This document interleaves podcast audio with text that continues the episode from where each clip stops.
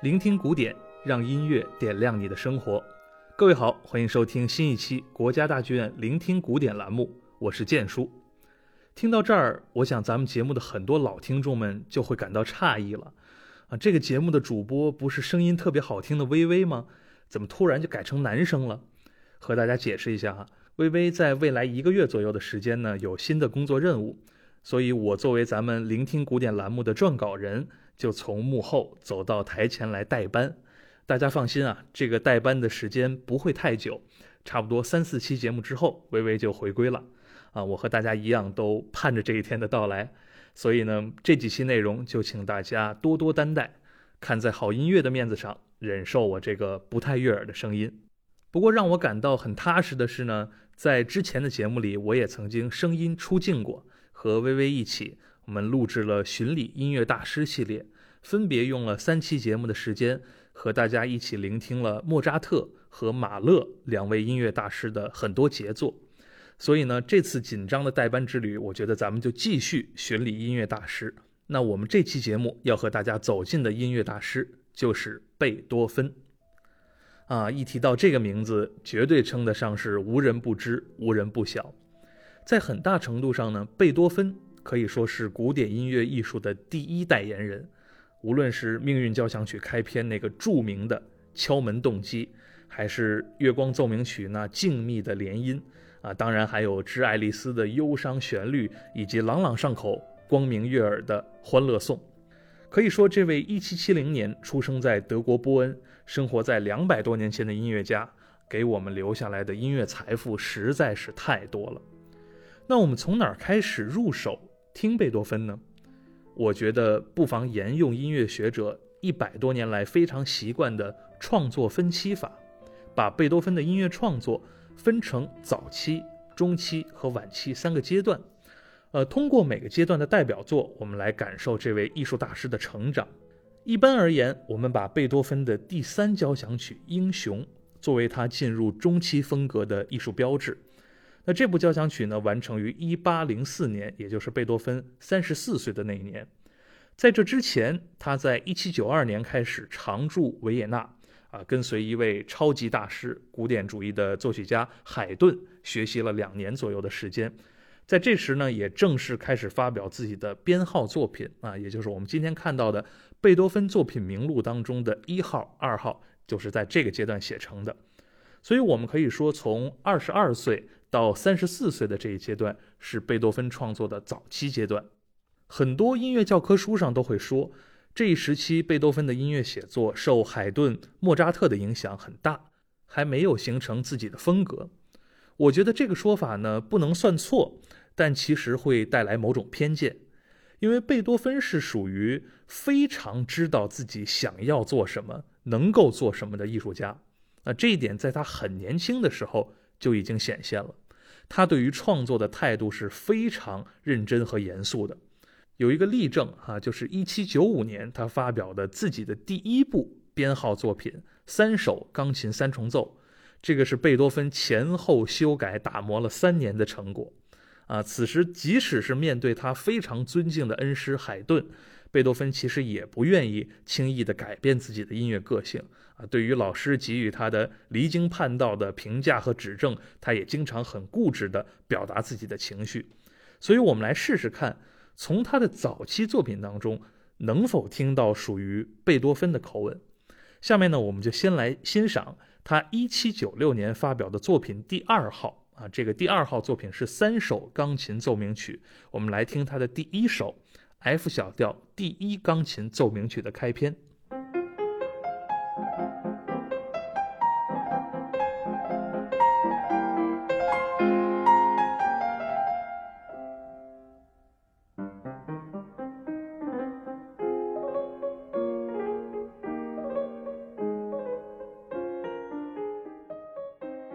好的，我们就听这两句哈，啊，很多朋友会说，你这是让我们听音乐吗？怎么刚听来就打断了？不要着急，我们仔细来品味一下，我们刚才听到了什么？钢琴的主要旋律啊，是右手弹奏的一个上行音阶，嘣嘣嘣嘣嘣啊，这个音阶，这个音阶的幅度很大，它好像是一个笔直的梯子哈。那我们再仔细的感受一下，他的左手弹的是什么？他的左手弹的是一组比较低沉的伴奏。这个伴奏呢，在音阶上没有什么变化，所以它好像就是一种纯粹的气氛的烘托。请大家注意啊，贝多芬在这儿用了不到五个小节的时间，就把贯穿他音乐创作的代表性技法都给我们展示了。第一点就是这个跨度极大的直线型音阶跑动啊，也被人们称为叫火箭音型，在五线谱上写出来就是一个直上直下的一串音阶，嘣嘣嘣嘣嘣啊，一直往上走。那这个呢，在听觉的效果上是非常具有冲击力的。啊，当然，对应的呢，就是呃，这样的音乐它不会特别有歌唱性，也不会太有私密感，所以我们总会感觉到贝多芬的旋律相比于莫扎特或者他之后的舒伯特是有点难以歌唱的，因为它的跨度很大，这是一种器乐性的表达。呃，第二点呢，就是他这个左手基本不改变音符的轰鸣，我们可以把它概括为单音重复啊，哒哒哒哒哒哒。那有的时候呢，像打雷；有的时候像冲锋枪。所以后边大家去听他的中期奏鸣曲，比如说他的第二十一号钢琴奏鸣曲《华尔斯坦》，那个开篇就是一个持续的单音轰鸣啊，让音乐变得非常有动力，而且很有紧张感和戏剧性。那第三点呢，同样出现在刚才这一句的左手伴奏声部。大家不但要注意它的音高是单调的，单音重复，那它的节奏呢，其实是。嘣嘣嘣嘣，嘣嘣嘣嘣，这是什么节奏？其实就是那个著名的命运敲门的动机啊，就是第五交响曲，嘣嘣嘣嘣，就是那个声音。所以贝多芬对于这个三短一长的节奏动机是非常偏爱。在他写下那个第五交响曲之前的十年，其实他就已经在用了。我们现在再来仔细听一遍刚才那第一钢琴奏鸣曲的开篇。注意听，这第一个句子里边展示的三个特点：右手上升的火箭音型，左手的单音重复和命运动机。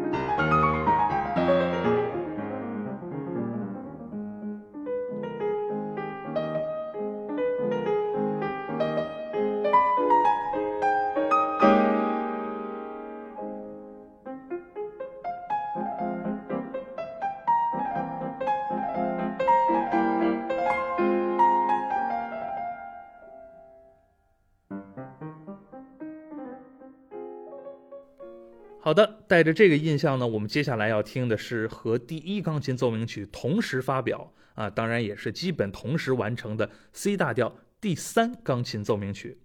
我们刚才说了，贝多芬的作品第二号包含了三首钢琴奏鸣曲，那这个第三首被普遍认为是质量最高、性格呢也是最鲜明的一部。我们现在来听它的第一乐章，感受一下这是怎样的青春气魄。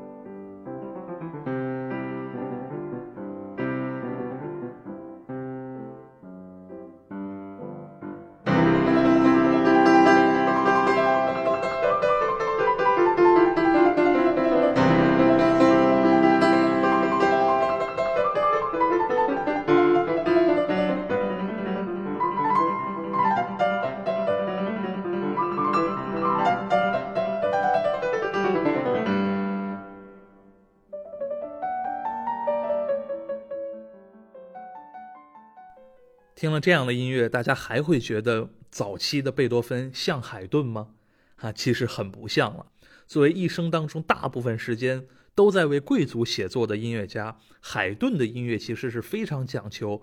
均衡、克制、典雅。可是贝多芬的音乐当中，这个能量啊，总是像鞭炮和烟花一样横冲直撞。这个其实是两位音乐大师在气质上的根本差异。如果说第三钢琴奏鸣曲呢，像是贝多芬对于传统的器乐奏鸣曲的一次扩容尝试，那么接下来我们要听的这个 C 小调第八钢琴奏鸣曲，标题是悲怆，就完全是贝多芬以自己的意志力在重塑音乐了。在这个乐章的开篇，我们听到了一个非常漫长、雄伟，但是也很压抑的引子。在这里呢，温柔的倾诉反复被那个粗暴的重击和弦打断，然后呢，经过一串倾泻而下的音符，正式进入了音乐的主题，也是一个不断轰鸣的向前的主题。那我们再一次听到了这个右手跨越半个钢琴键盘的那种火箭音型奔跑。还有他左手打雷的哈这种轰鸣，所以这就是在我们印象中那个永远昂扬着斗志的贝多芬。我们现在来听听。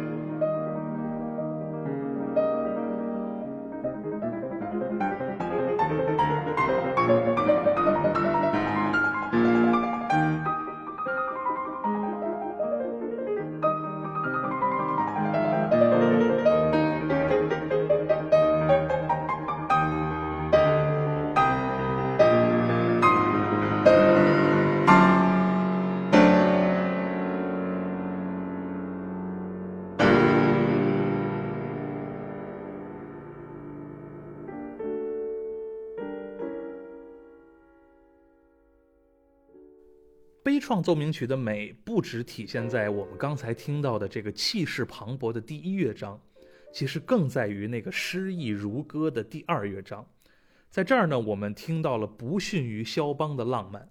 啊，贝多芬用最简单的音符和技法抒发着他细腻的情感，也似乎是在提醒我们，伟大的作曲家一定拥有无数的性格侧面，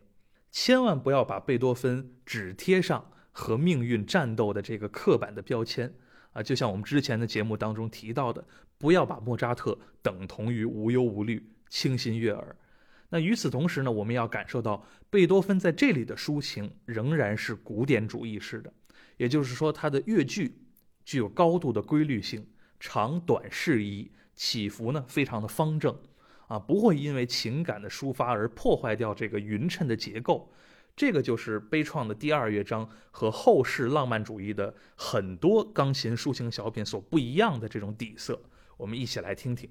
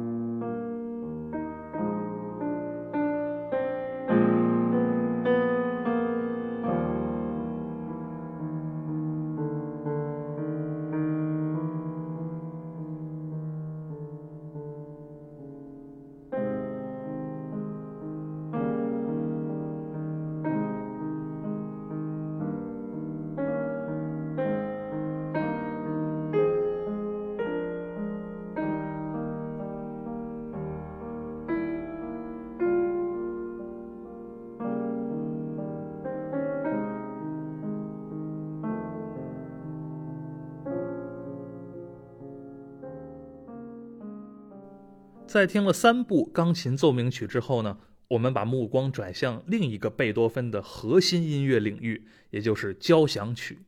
啊，我们都知道贝多芬一生写了九部编号交响曲，而古典主义时期的另外两位巨人海顿和莫扎特分别写了一百零四部和四十一部。啊，这个数字是一个鲜明的断崖式的下跌，这也再一次印证了贝多芬。对于音乐创作的这个严肃的态度，当然，他也把交响曲的容量大大扩充了。那他的 C 大调第一交响曲呢，首演于1800年，也就是贝多芬的而立之年。啊，这个起步呢，可不能算早了。但是这个第一乐章引子过后进入的这个豪迈的步伐，依然清晰地昭示着一个音乐史上的巨人向我们迈步走来了。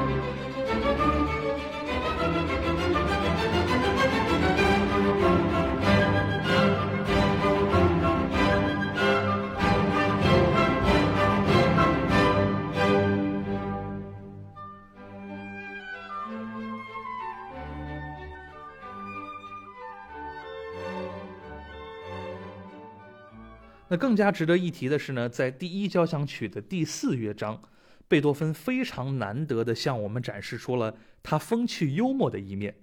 在进入快板的这个主题之前，他给我们玩了一个音阶游戏啊，就是我们大家非常熟悉的哆来咪发嗦拉西这个音阶。他每次呢都增加一个音符啊，让大家感受到这个伴随着音符的增多而带来的每个音的时值的变化，就是嘣。嘣嘣嘣嘣嘣，哒啦滴当，哒啦滴当当，就是这样一个一个的加，到最后经过一个过山车一般的下滑，进入这个非常活力四射的快板，啊，真的是大师手笔，而且也真正的继承了海顿啊他的老师音乐当中的那种幽默的品质，让我们一起来听听吧。